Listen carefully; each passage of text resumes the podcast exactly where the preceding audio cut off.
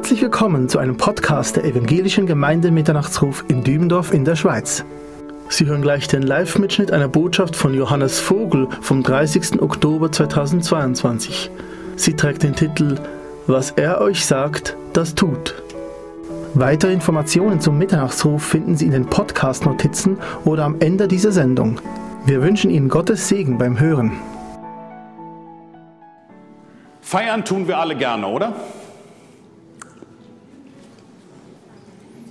Nur das Aufräumen, das ist so eine andere Geschichte. Ne? So, also, hm, besondere Feiern, die werden ja auch besonders vorbereitet, Jubiläen, runde Geburtstage, also ich feiere immer runde Geburtstage. Äh, aber ähm, ja, das sind so äh, besonders Hochzeiten. Das wird ja, also, puh, Wochen was sage ich, Monate, Jahre sogar, habe ich schon mitbekommen, werden Hochzeiten vorbereitet, teilweise mit einem sehr hohen Anspruch, mit einem Hochzeitsplaner und dies und das und jenes, andere ganz leise, klammheimlich, still und leise. Ja, solche Feierlichkeiten zu bestreiten ist nicht einfach und das sogar im wahrsten Sinne des Wortes zu bestreiten. Hm. Planung, Planung, Planung. Von ganz verrückt oder exklusiv, alleine von der Location, so heißt das ja heute. Früher hätte man Platz gesagt, aber heute ist das eine Location, bis hin über das Essen. Die Farbe der Tischdeko muss abgestimmt sein mit den, mit den Kleidern von den Bridemaids sind die Frauen, die daneben stehen und nichts zu tun haben. Das ist das. Bridemates. Ähm, und dann das Essen und Trinken. Alles muss ganz genau geplant werden. Teilweise werden ja Grabenkämpfe geführt über Leipziger allerlei oder Blumenkohl oder doch lieber Rahmenwirsing, Tat an Portwein, Jus. Ja, wir wollen alles, manchmal sogar noch so on the top, alles noch mitnehmen. So, wie würdet ihr es sagen, noch den Fünfer und Zweckli? Ja? Ähm, also so alles mitnehmen. In der Bibel finden wir auch so eine Hochzeitsplanung und Feier und allem drum und dran in einer Begebenheit, über die bis heute sehr ja, kontrovers sich unterhalten und diskutiert wird. Wir befinden uns ungefähr 13 Kilometer nordöstlich von Nazareth, also in Galiläa. Und dort wird in einem kleinen Ort in Kfar Kana eine jüdische Hochzeit gefeiert. Und so wie es damals halt üblich war, ähm, gingen die Feierlichkeiten mindestens eine Woche. Eine Woche wurde gefeiert. Also ganz und gar nicht vergleichbar mit einer Hochzeit aus dem westeuropäischen Kontext. Die Gäste damals kamen und gingen eine Woche lang Jubel, Trubel, Heiterkeit. Und auch Jesus und seine Jünger, damals aber noch nicht die zwölf, sondern wahrscheinlich die ersten vier, der Andreas, Simon und Philippus und Nathanael und seine Mutter gingen zur Hochzeit zu dieser Hochzeit. Sie waren dort eingeladen und sie feierten mit. Schlagt mal auf, Johannes 2. Johannes 2.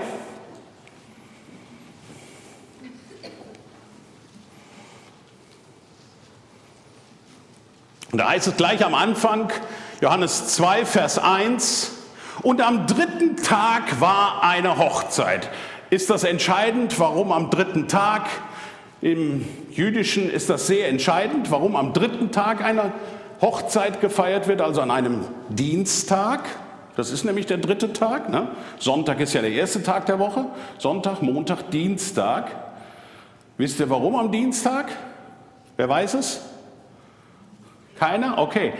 Dann müsst ihr in die Schöpfungsgeschichte reinschauen.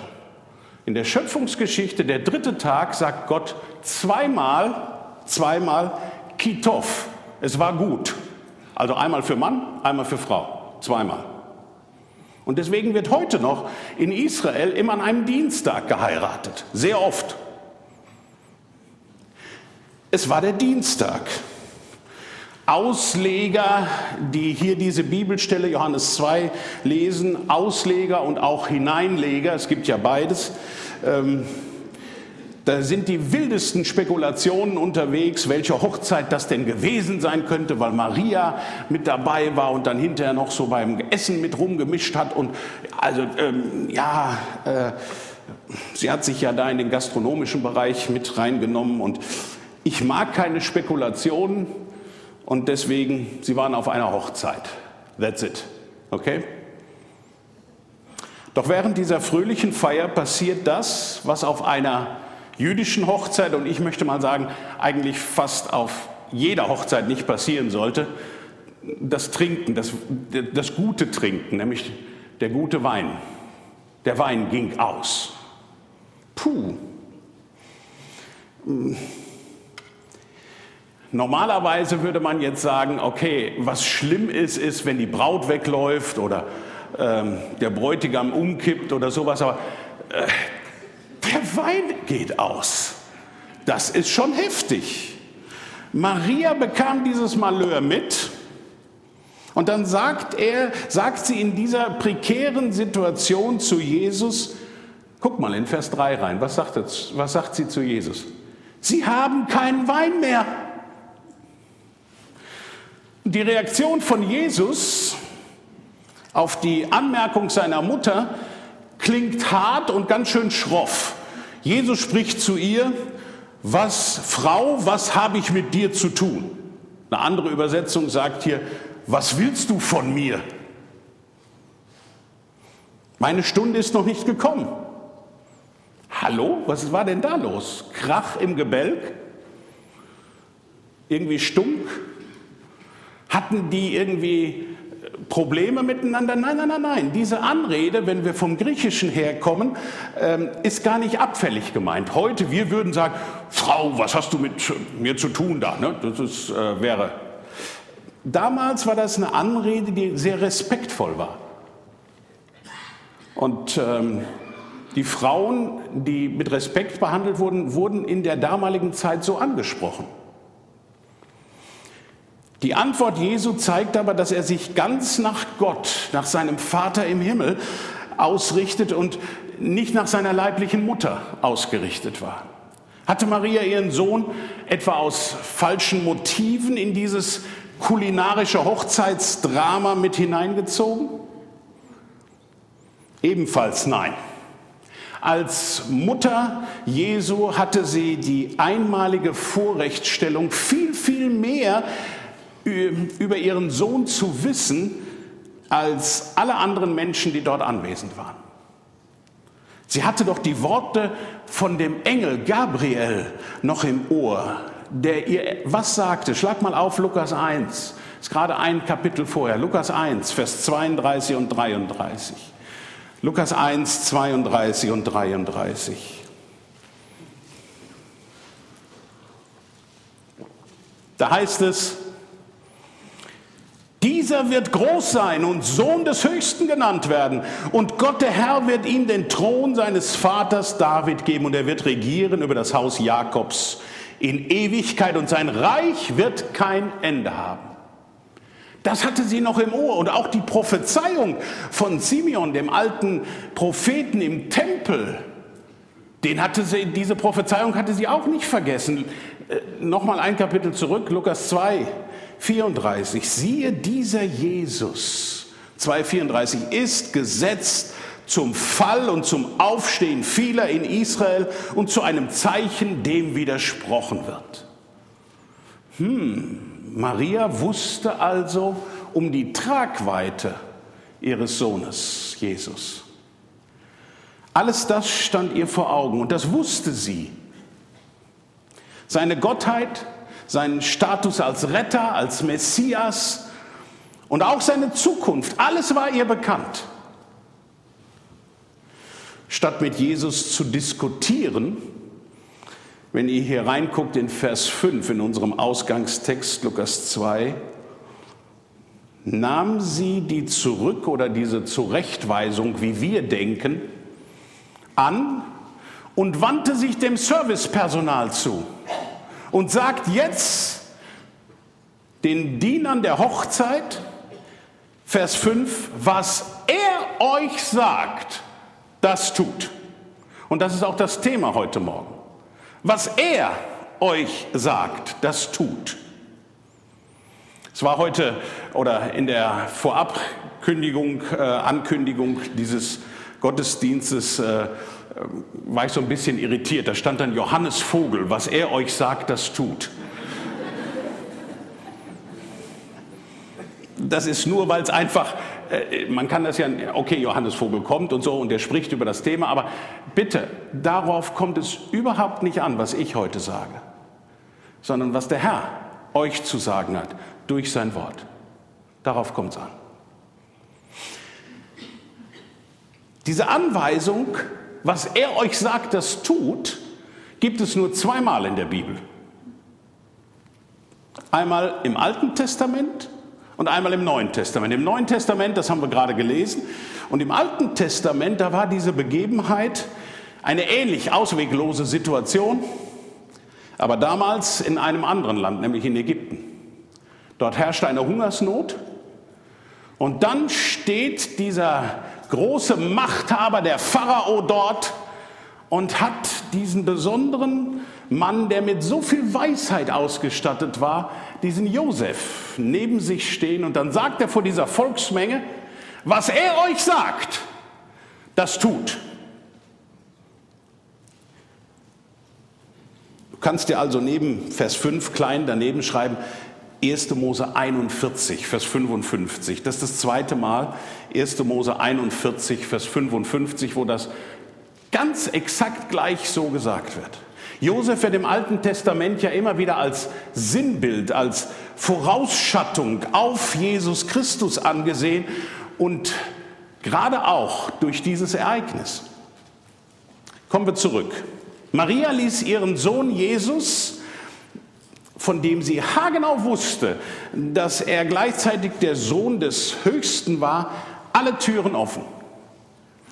Sie hörte auf ihn und Maria wurde von der Lehrenden zur Lernenden, weil sie hat Jesus ja vorher gelehrt. Alles das, was er als, als Kind machen sollte und so weiter, das hatte, das hatte sie ihm ja beigebracht. Also von der Lehrenden zur Lernenden. Jesus sollte so handeln können jetzt, wie er es für richtig hielt. Sie kümmerte sich als Mutter nur um die Hilfe so im Hintergrund und mischte sich nicht weiter ein. Und das ist gar nicht so einfach für eine Mama, sich nicht einzumischen. Ne? Ich sehe so einiges lächeln. Oh, Mamas können sich gut einmischen. Ne? Ah, ich weiß das noch von meiner Mama. Mm, das war so eine etwas kleinere, so, hm, so aber die hatte Pfiff. Huh, hei, hei, hei. Und ich kann mich noch so, so gut an eine Situation erinnern. Ich war 28, also ist erst vor ein paar Tagen gewesen.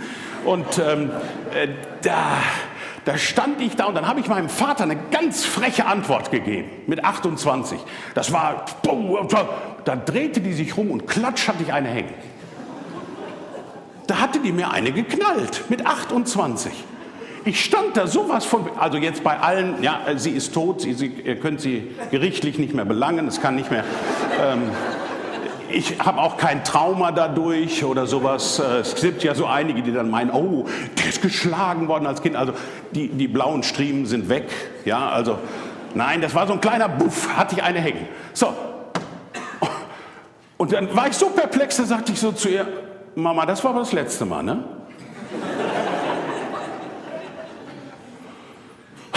hat sie sich entschuldigt bei mir und oh, mm. Aber Mütter können sich schon gut einmischen. Also das ist so, aber Väter auch, ne? Philipp, guck nicht so nach unten. Das ist.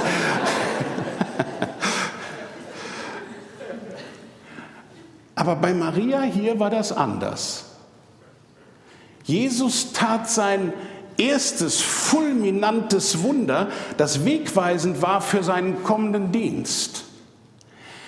Er verwandelte sechs Krüge Wasser in den besten, exzellentesten Wein und zeigte jedem, der sehen wollte, hallo, hier ist Jesus Christus, der, der Wunder tun kann. Diese sechs Krüge waren aufgestellt worden die meisten denken ja irgendwo bei uns, wenn man Wasser isst, naja, okay, dass man da noch was trinken kann. Nein, nein, das war wegen den Reinigungsvorschriften, die es damals gab.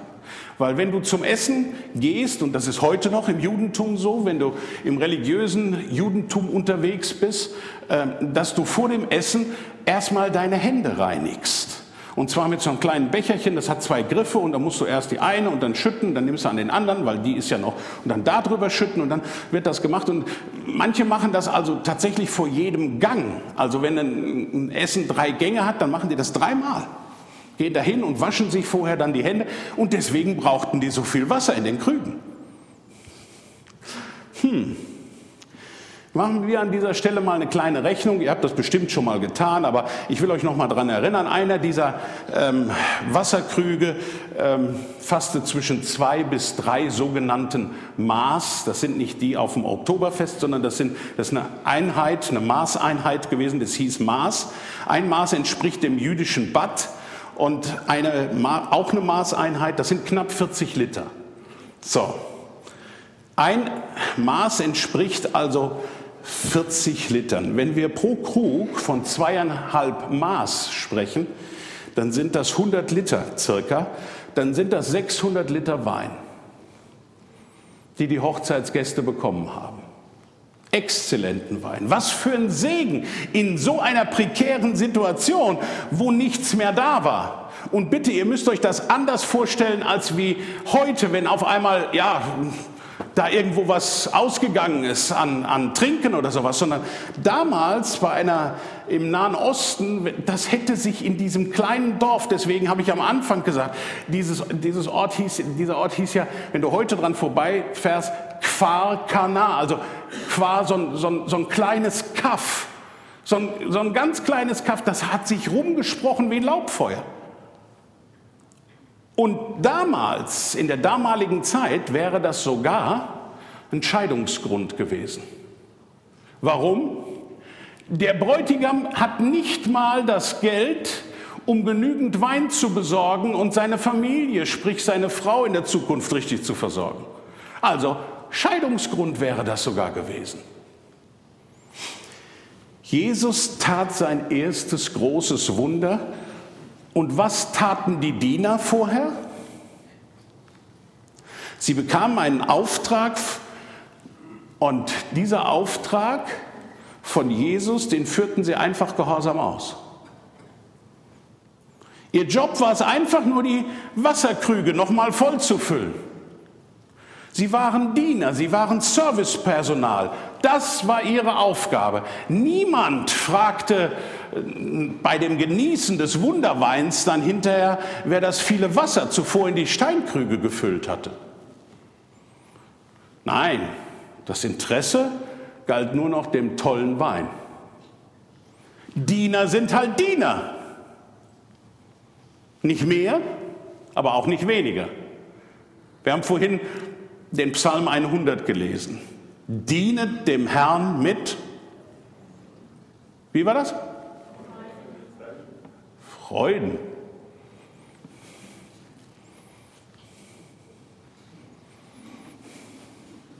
Dienen wir immer gerne mit Freuden? Also ich sage das von mir, weil ich kenne euch ja relativ wenig. Ich tue das nicht immer gerne. Hm. Philipp, dass du heute Morgen einfach so eingesprungen bist, finde ich klasse. Du hast das natürlich mit voller Begeisterung gemacht und hast dich schon so, du hast förmlich darauf gewartet, dass Joshua krank wird, ne? Nein, aber er ist eingesprungen und er hat es getan und er hat es mit Freude getan. Das hat man ihm doch angesehen, oder? Oh ja, Verstenkre.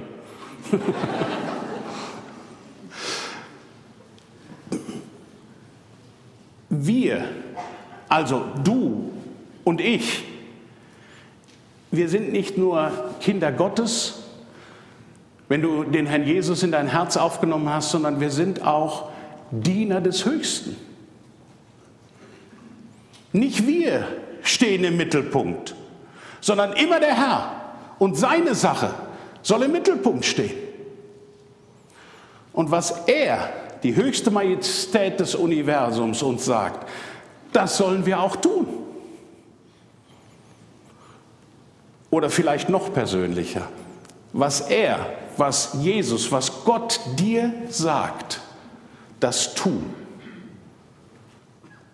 Wahrscheinlich bejahen die meisten von euch dieses Statement und sagen, ja sicher, mache ich, mach ich sofort, klar.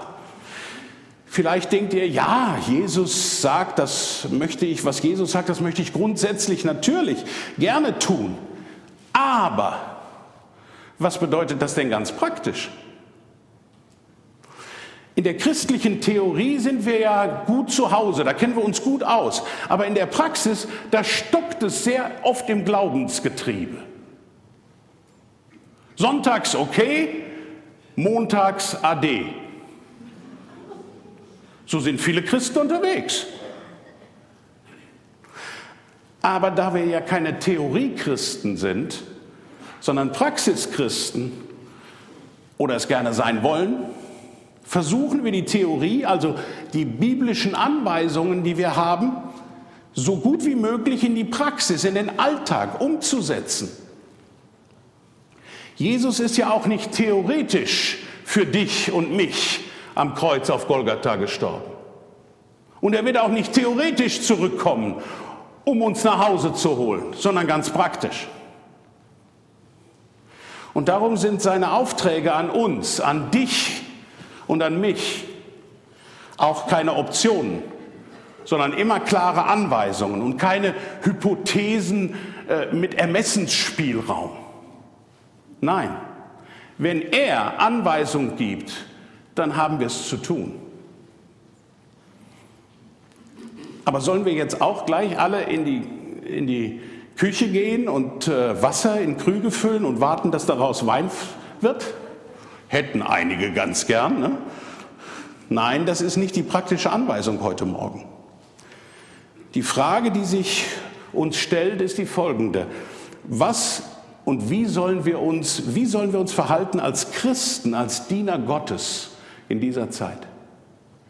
So ganz praktisch, heute, morgen, übermorgen, nächste Woche und die, bis zum Ende des Jahres und darüber hinaus. Die Antwort darauf hat das Volk Israel eigentlich schon hunderte Jahre vor Jesu Geburt gehört, was sie tun sollten. Schlag bitte mal auf den Propheten Micha. Micha. Micha. Jetzt wird geblättert, ne? Kleiner Tipp, nach Jona und vor Nahum. Ja? Findet ihr das ganz schnell? Micha. Micha 6. Micha 6. Denn genau da ließ Gott durch den Propheten Micha allen Menschen, nicht nur die, die sonntags in eine Kirche gehen, nein, nein, nein, alle Menschen, sagen etwas und das gilt heute immer noch. Micha 6, Vers 8. Es ist dir gesagt, o oh Mensch, was gut ist und was der Herr von dir fordert. Was anders als Recht tun, Liebe üben und demütig wandeln mit deinem Gott? Dieser Vers sagt es deutlich. Es ist eine Forderung Gottes an dich und an mich. Er fordert es von uns. So steht es hier. Neuere Übersetzungen und andere Übersetzungen sagen oft hier, die spülen das so ein bisschen weich. Da heißt es dann so, ähm, wie Gott möchte, dass du leben sollst. Nee, das ist falsch. Das ist eine falsche Übersetzung. Wenn ihr so eine Bibel habt, dann tut die beiseite. Hier steht fordert.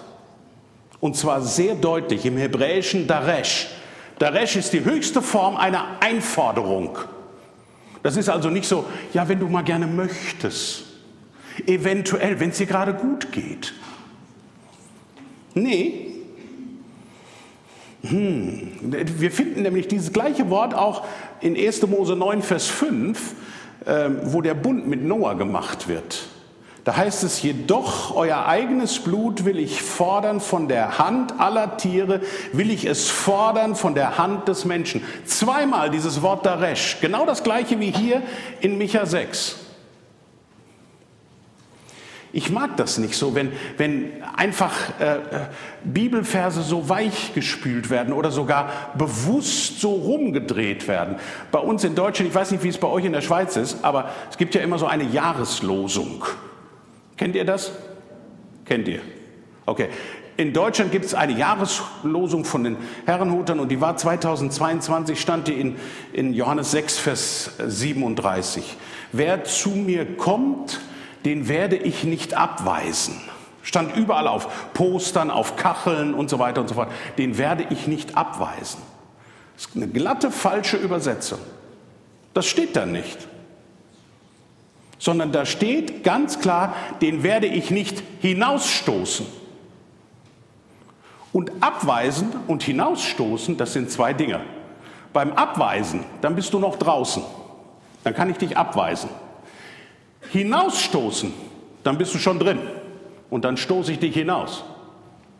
Das ist also ein ganz anderer Sinnzusammenhang. Wir müssen wirklich aufpassen, was uns manchmal so feinsäuberlich kredenziert wird. Immer hier dran überprüfen. Bitte. Und das meine ich nicht, weil ich irgendwelchen Brüdern nicht vertraue. Ich vertraue den Brüdern hier beim Mitternachtsruf sehr deutlich, aber es ist immer wichtig, liebe Geschwister, alles, was von hier vorne gesagt wird und überall, von jeder Kanzel, hier dran zu überprüfen. Was Gott von uns Menschen möchte, sind drei aktive Handlungsweisen, die jeder persönlich in seinem Umfeld ausleben soll. Und zwar Tag für Tag. Monat für Monat, treu, ganz treu. Denn um nochmal auf das Weinwunder in Kana zurückzukommen und Bezug zu nehmen, möchte ich ganz klar sagen, die Welt ist voll von Christen, die Wasser predigen und selber Wein trinken. Und da müssen wir aufpassen. Die Welt braucht keine Christen, die heuchlerisch Verzicht, Demut oder Gehorsam oder Nachfolge, Reinheit und Genügsamkeit predigen und sich selber nicht daran halten. Und liebe Geschwister, anfangen sollte jeder hier an der Stelle, bitte guck mal genau hier hin, bei seiner eigenen Nase. Das, was wir von anderen verlangen oder uns wünschen, das sollten wir zuerst selber versuchen, bitte zu leben. Jeder sollte sich da an die eigene Nase fassen.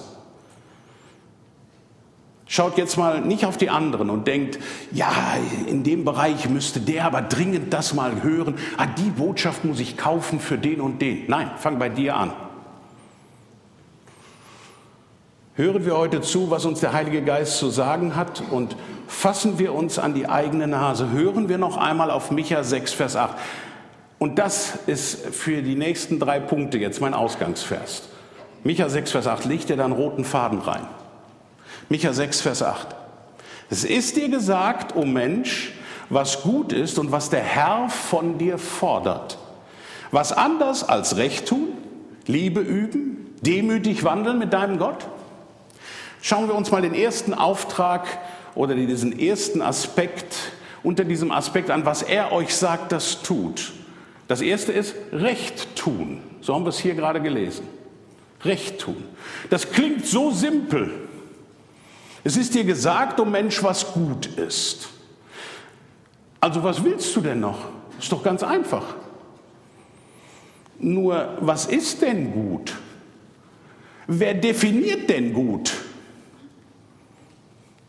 Und für wen soll es denn gut sein? Für mich? Für dich? Für den anderen? Für alle? Für Gott? Also ich finde es sehr interessant, dass der Herr dieses, dieses undefinierbare Gut in drei Punkte fasst. Dass er in seiner göttlichen Dreierpunktierung das Recht tun an erste Stelle hier bringt. Das ist sehr ungewöhnlich beim Lesen zuerst. Recht tun. Aber je mehr man darüber nachdenkt, desto mehr Sinn macht diese erste Anweisung. Recht tun. Wenn man diesen Vers in Micha 6 in verschiedenen Bibelübersetzungen mal aufschlägt, ist es spannend zu sehen, wie das übersetzt wird hier mit Recht tun. Recht tun, ähm, wie man versucht hat, das ins Deutsche so rüberzubringen. Luther sagt, es ist dir gesagt, Mensch, was gut ist und was der Herr von dir fordert, nichts, an, nichts als Gottes Wort halten. Super, ne? Nichts als Gottes Wort halten. Recht tun. Die Elberfelder Übersetzung sagt, das Recht auszuüben. Und ich habe hier die, äh, Metzgerbibel, äh, die Schlachterbibel. Ähm, Recht tun. Recht tun.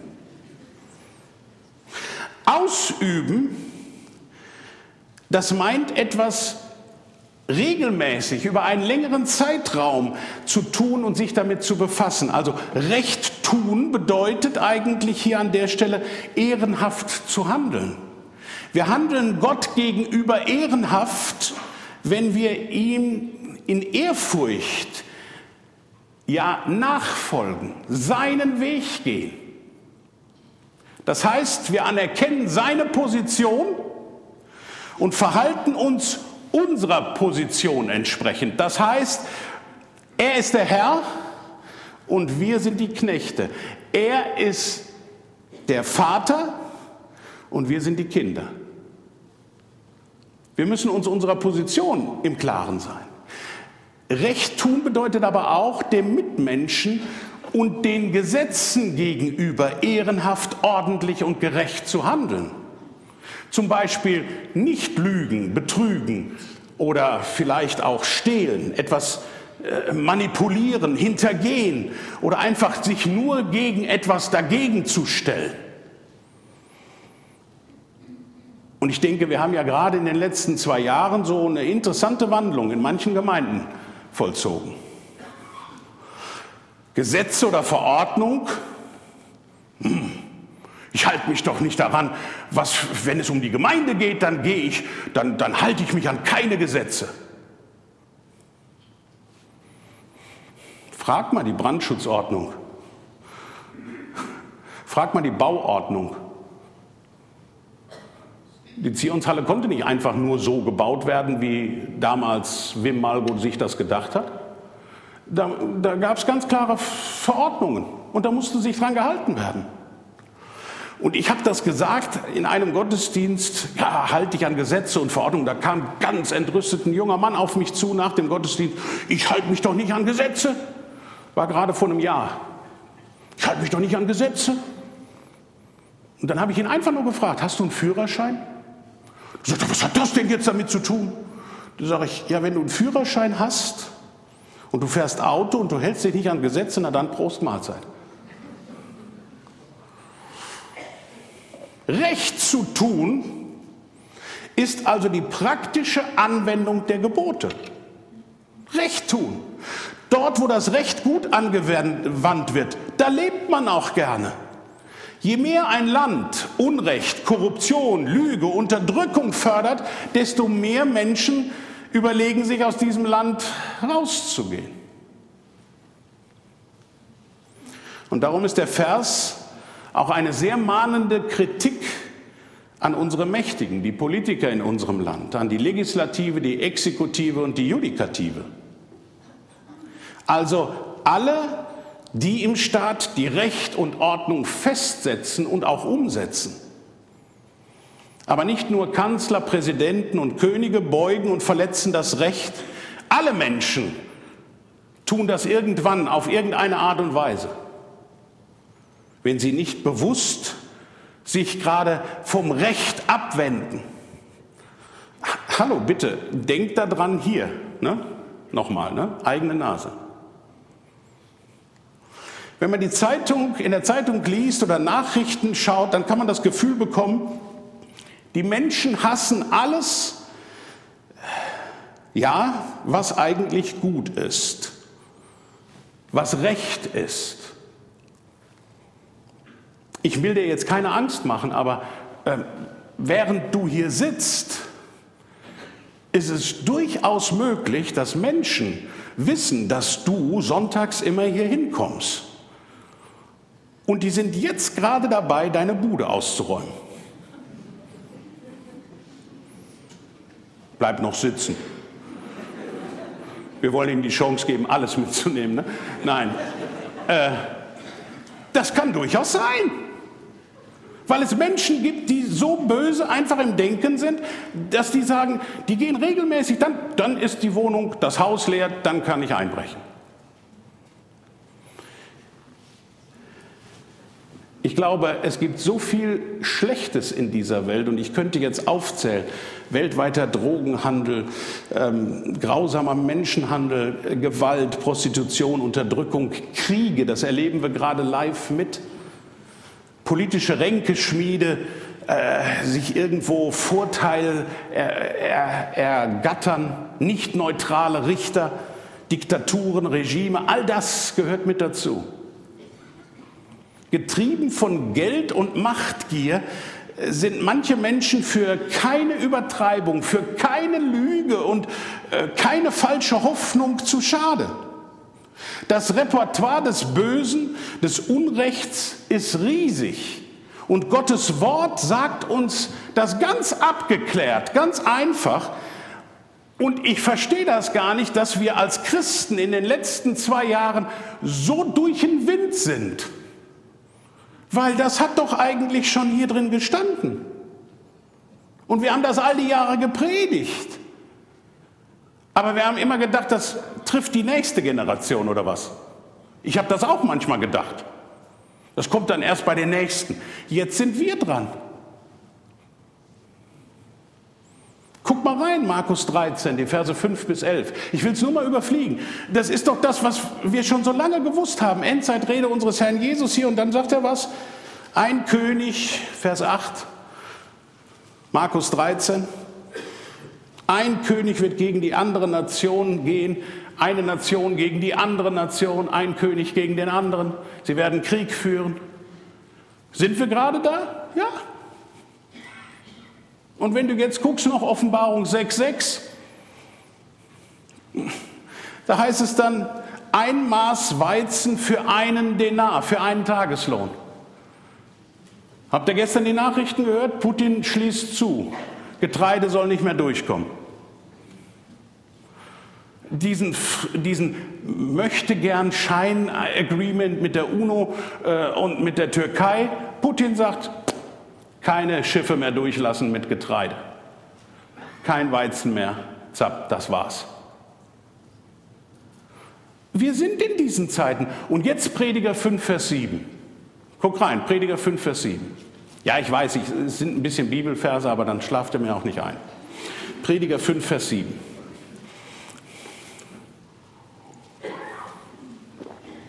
Prediger 5, Vers 7. Wenn du Unterdrückung des Armen im Land siehst und Beraubung im Namen von Recht und Gerechtigkeit, so wundere dich nicht darüber. Denn über dem Hohn lauert noch ein höherer und über ihn noch höhere. Wir wissen das also. Es steht in Gottes Wort. Wir wissen, dass wir in diese Zeiten kommen. Jetzt sind wir in diesen Zeiten, also brauchen wir uns doch gar nicht verwundern. Okay, wir erschrecken uns für einen Moment, aber dann dürfen wir wissen, ja, der Herr hat uns das schon in seinem Wort gesagt. Bibelleser wissen mehr. Wir regen uns immer wieder auf, aber wir wissen es schon so lange.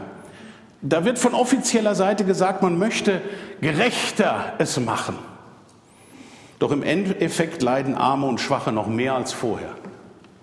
Gott steht im krassen Gegensatz zu denen, die das Recht also das Gesetz des Landes und das rechte Tun, also das richtige Verhalten den Mitmenschen gegenüber so richtig verbiegen. Da steht Gott im krassen Gegensatz zu.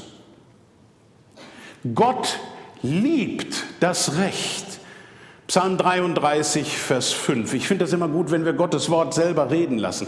Psalm 33, Vers 5. Psalm 33, Vers 5. Da heißt es, er liebt Gerechtigkeit und Recht. Die Erde ist erfüllt von der Güte des Herrn. Und das bedeutet nicht Recht tun nach dem eigenen Rechtsempfinden. Ich tue das so, wie mir das jetzt gerade richtig erscheint. Das ist nicht unbedingt Recht tun. Das ist dein eigenes Rechtsempfinden. Gerade in diesen Zeiten gilt das. Um zu verstehen, wie wichtig Gott dieser erste Punkt ist, Recht tun, sollten wir uns den Vers aus Sprüche 21, Vers 3 ganz bewusst ansehen. Sprüche 21, Vers 3. Und als ich den gelesen habe, da habe ich gedacht, buh, Sprüche 21, Vers 3. Recht und Gerechtigkeit üben ist dem Herrn lieber als Opfer. Gott ist es also lieber und wichtiger, dass wir Recht tun, als dass wir ihm irgendetwas opfern. Ja, Herr, äh, du weißt ja also, äh, ne, äh, ich gebe dir auch jeden Sonntag in den Dankopfersack, gebe ich dir da immer wieder ein, ein äh, ja, jetzt so nach eigenem Ermessen, da rein. Also, aber unter der Woche und bei der nächsten Steuererklärung, lass mich in Ruhe. Nein. Das ist eine ganz gewaltige Aussage hier. Gott ist es lieber und wichtiger, dass wir Recht tun, als dass wir ihm irgendetwas opfern. Ganz praktisch für uns bedeutet diese erste Anweisung, selber richtig zu handeln und da, wo Unrecht getan wird, versuchen Abhilfe zu schaffen, nämlich nach dem biblischen Prinzip und nicht nach unserem eigenen Rechtsempfinden. Das biblische Prinzip, Jesaja 1, Vers 17, da wird uns gesagt, lernt Gutes tun, trachtet nach dem Recht, helft dem Bedrückten, schafft der Weisen Recht, führt den Rechtsstreit für die Witwe. Uh. Uns also einzusetzen, aber nach dem biblischen Prinzip. Recht tun ist die Basis, auf der Gott seine zweite Anweisung, seine zweite Forderung aufsetzt für dich und für mich. Die zweite Aufforderung, der zweite Punkt heute Morgen, Liebe üben. Liebe üben. Es ist dir gesagt, o oh Mensch, Micha 6, Vers 8, ja, was gut ist und was der Herr von dir fordert, was anderes als Recht tun, Liebe üben und demütig wandeln mit deinem Gott? Das zweite, Liebe üben. Im Alltag bedeutet Liebe üben genau das Gegenteil von Hartherzigkeit, von gehässigen Worten, vom überheblichen Distanzieren oder abweisendem Verhalten. Manchmal können wir sehr grob, sehr kühl sein weil wir sauer sind oder den anderen einfach nicht verstehen wollen. Und genau da tritt die Anweisung hier in Kraft. Übe Liebe. Übe Liebe genau da, wo es dir jetzt so richtig schwer fällt und du dich selber im Recht siehst. Und gerade unter Christen habe ich manchmal den Eindruck, ist das schwieriger als draußen in der Welt. Weil da sind so ein paar Typen, wenn der schon zur Tür reinkommt, dann versuche ich irgendwo mich abzulenken und so zu tun, als wenn ich was zu tun hätte. Damit ich bloß nicht mit dem reden muss, weil der mir so auf den Keks geht.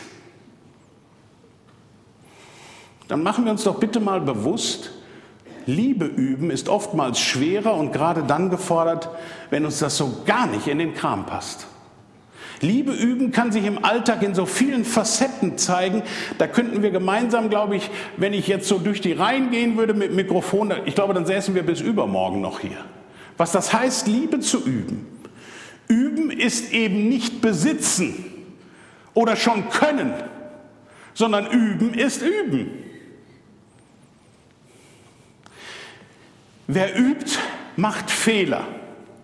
Und wer Fehler macht, der muss auch von vorne wieder anfangen. Und das ist manchmal so, Robert, komm doch mal eben hier hin. Guck mal, ich habe mal, hab mal so gedacht, ich, ich springe jetzt nicht runter. Ähm, ich ich versuche mich mal hinzu. Äh, wenn, du so, ähm, wenn du so ein neues Lied einübst ähm, und du machst einen Fehler dabei, was machst du dann? Dann schäme ich mich. Okay. Nein, dann werde ich es üben, die Fehler, dass es nicht mehr vorkommt. Okay. Nochmal üben, wenn es wieder vorkommt, nochmal üben, bis Ah. es sitzt. Okay, super. War es schon. Das ist ganz schmerzfrei. Das ist gar nicht irgendwie.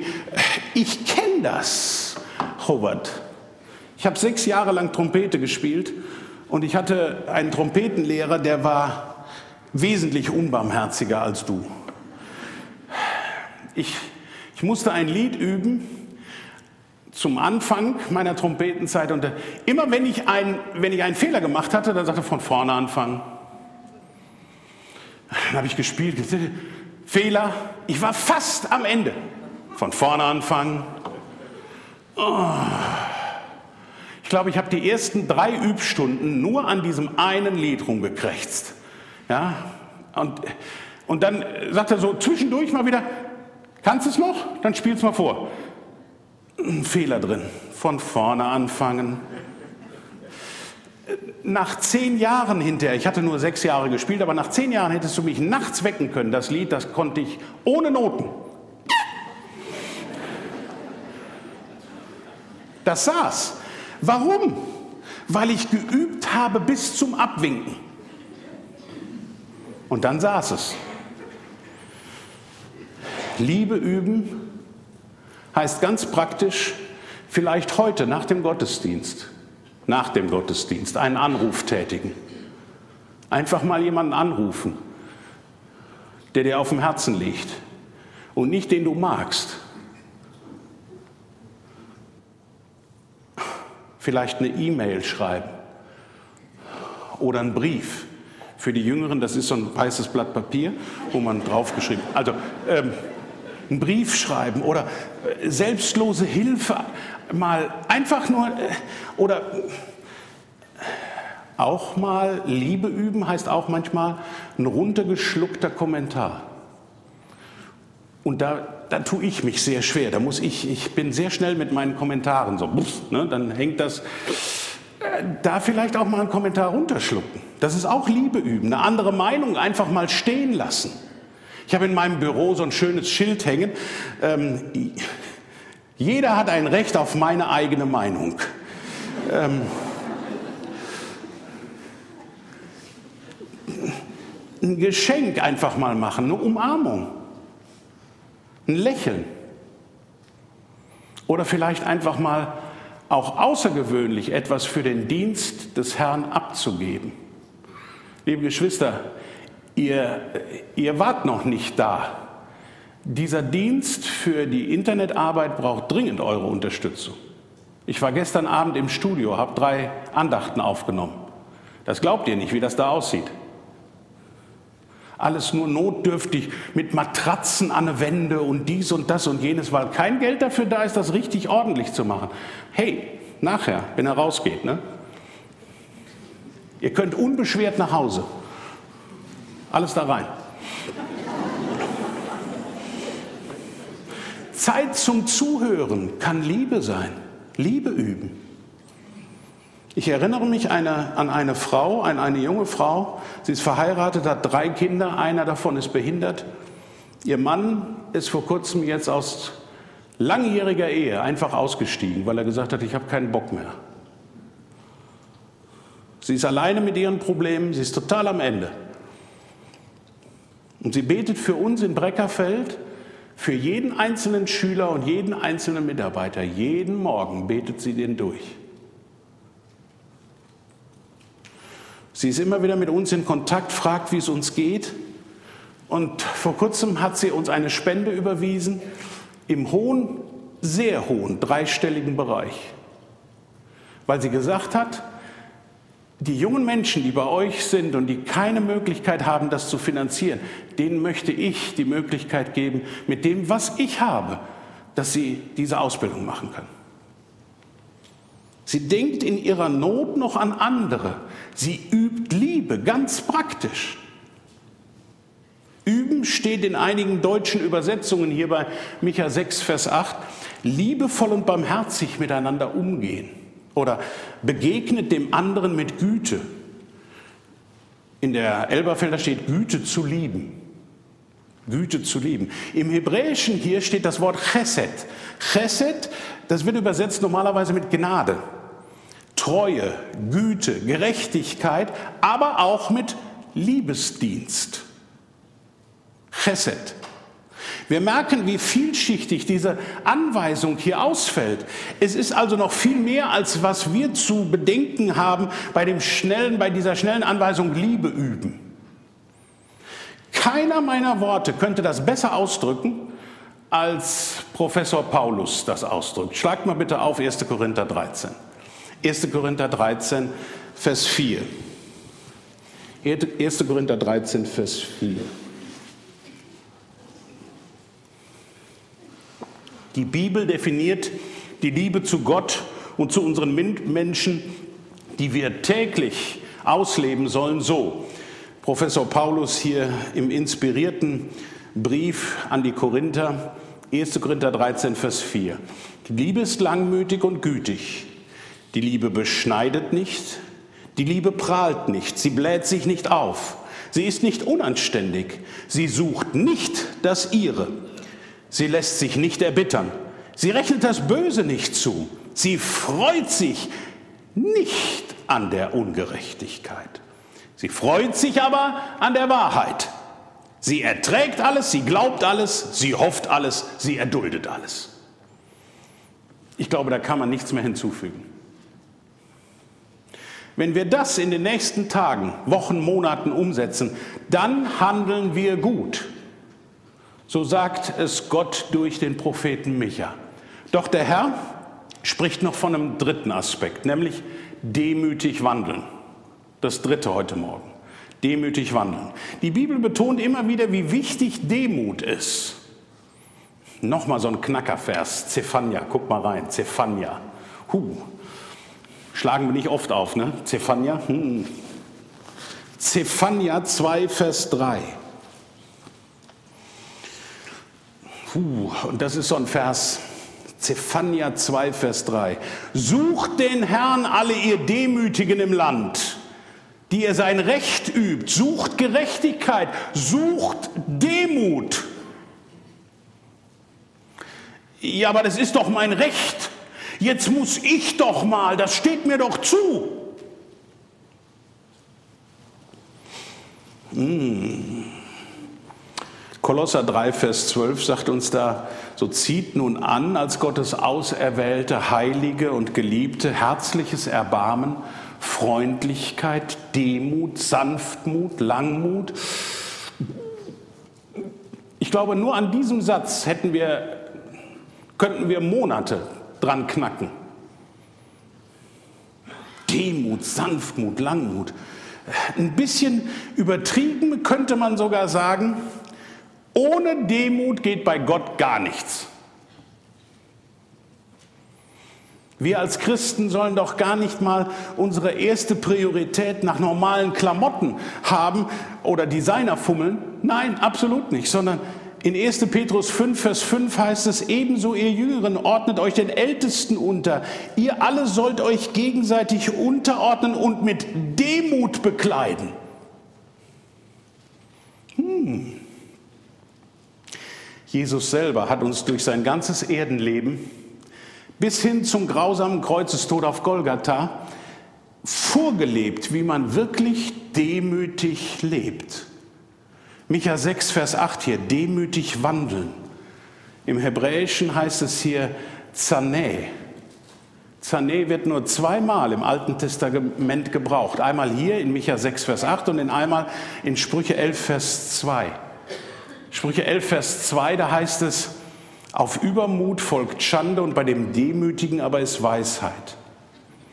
Eine Bibelübersetzung hat sogar ein bekanntes Sprichwort aus diesem Bibelvers gemacht. Kennt ihr alle? Hochmut kommt vor dem Fall. Und obwohl wir das ganz genau wissen, trotzdem tun wir uns so unheimlich schwer damit. Dieser alte Rebellionswille in uns, der klebt uns so richtig an und ich weiß, wovon ich spreche. Ah, ich kenne das so gut. Immer wieder wollen wir im Alltag aufbegehren. Hm. Gegen das, was wir in der Bibel lesen. Oh, das kann doch gar nicht so gemeint sein. Lieber mal weiter blättern. Gegen das, was wir von der Familie hören, von Vorgesetzten, äh, bei uns an der Bibelschule, hm, von der Schulleitung. Gegen die Aufgaben, die wir auf einmal so zugeteilt bekommen, die uns nicht passen. Gegen die Kritik, die wir bekommen und dem Urteil, das andere über uns sprechen gegen die Situationen, gegen die Nöte und Krisen und Krankheiten, die Gott uns nicht vorenthält. Wir rebellieren, Herr, warum lässt du das zu? Wenn wir beschenkt werden, dann fällt uns demütig sein überhaupt gar nicht äh, schwer. Ne? So, ach, ja, wenn du was mitbringst, du kommst zu Besuch, ach, es war aber gar nicht notwendig. Äh, warum strecken die dann immer die Hand aus? Wenn das nicht notwendig war, ja, dann nehme ich es wieder mit zurück. Ist okay, gut. Das wäre doch gar nicht notwendig gewesen. Da ist Demut immer ganz weit vorne. Äh, die Demut scheint ein wichtiger Aspekt zu sein, damit wir Liebe überhaupt so ausleben können, wie der Herr es möchte.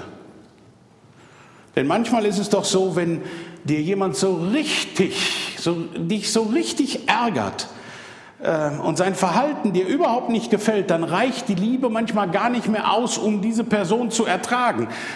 Du gehst schon unter die Decke, obwohl das Zimmer noch nicht mal von der Person irgendwie erfüllt ist, sondern nur schon der erste Fuß drin ist, dann, ah, dann gehst du unter die Decke und merk dir immer eins, der dümmste Weg nach oben ist, unter die Decke zu gehen.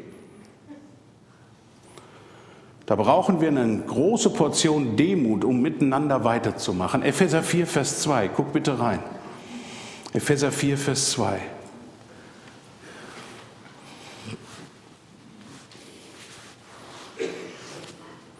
Ich bin so froh, dass das in der Bibel steht hier.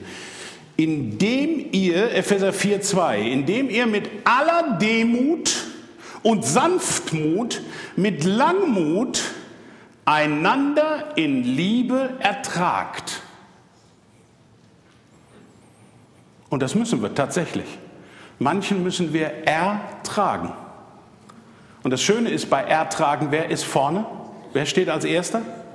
Er. Tragen. Er trägt immer mit dir.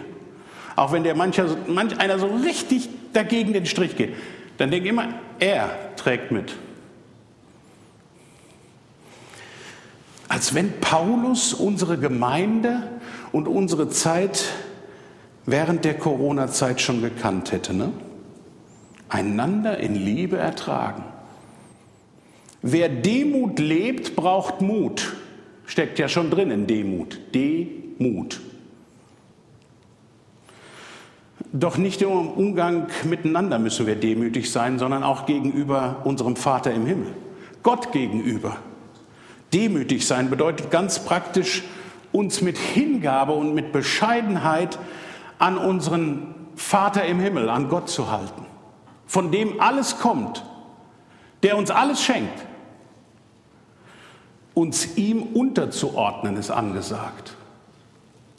Und das bleibt übrigens auch nicht unbelohnt, wenn du dich unterordnest, ihm unterordnest. Vorletzte Bibelstelle, dann wisst ihr, der Vogel setzt zur Landung an. Sprüche 22, Vers 4. Sprüche 22, Vers 4. Vorletzte Bibelstelle. Sprüche 22, Vers 4.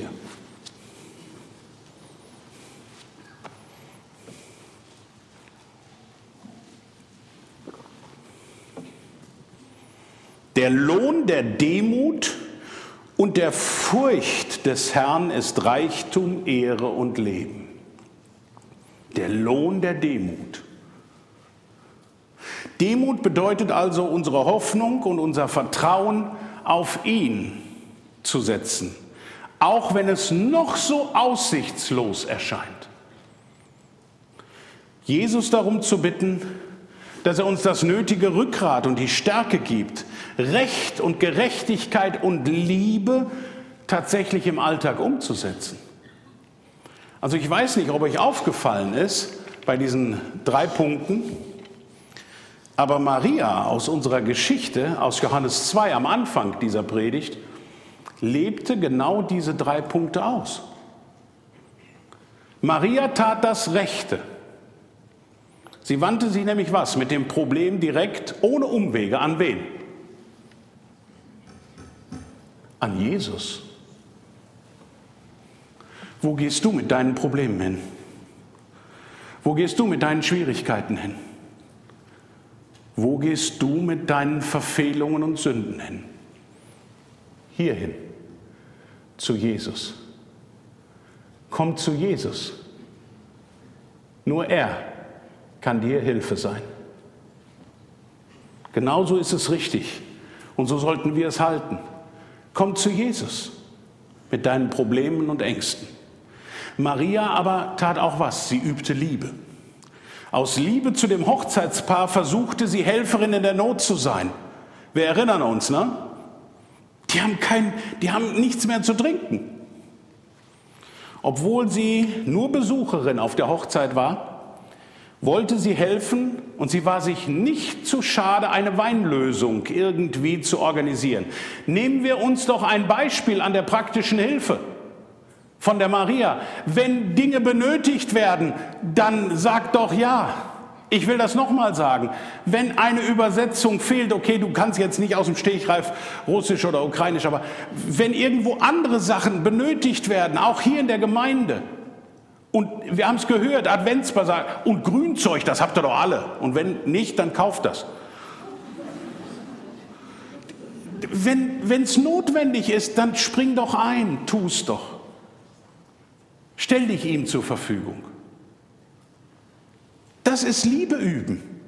Packen wir mit an. Und wenn ihr das nicht tun könnt, dass er es ganz praktisch tut, weil ich sehe einige, die vielleicht auch nicht mehr so können, dann macht das. Geht ins Gebet. Geht ins Gebet auch für uns in Breckerfeld. Wir suchen schon seit mehr als zwei Jahren jemanden, der bei uns in der Küche mithilft. In der Küche mit einsteigt. Wir kriegen keinen. Wir brauchen jemanden dringend. Praktisch im Gebet mithelfen. Danke.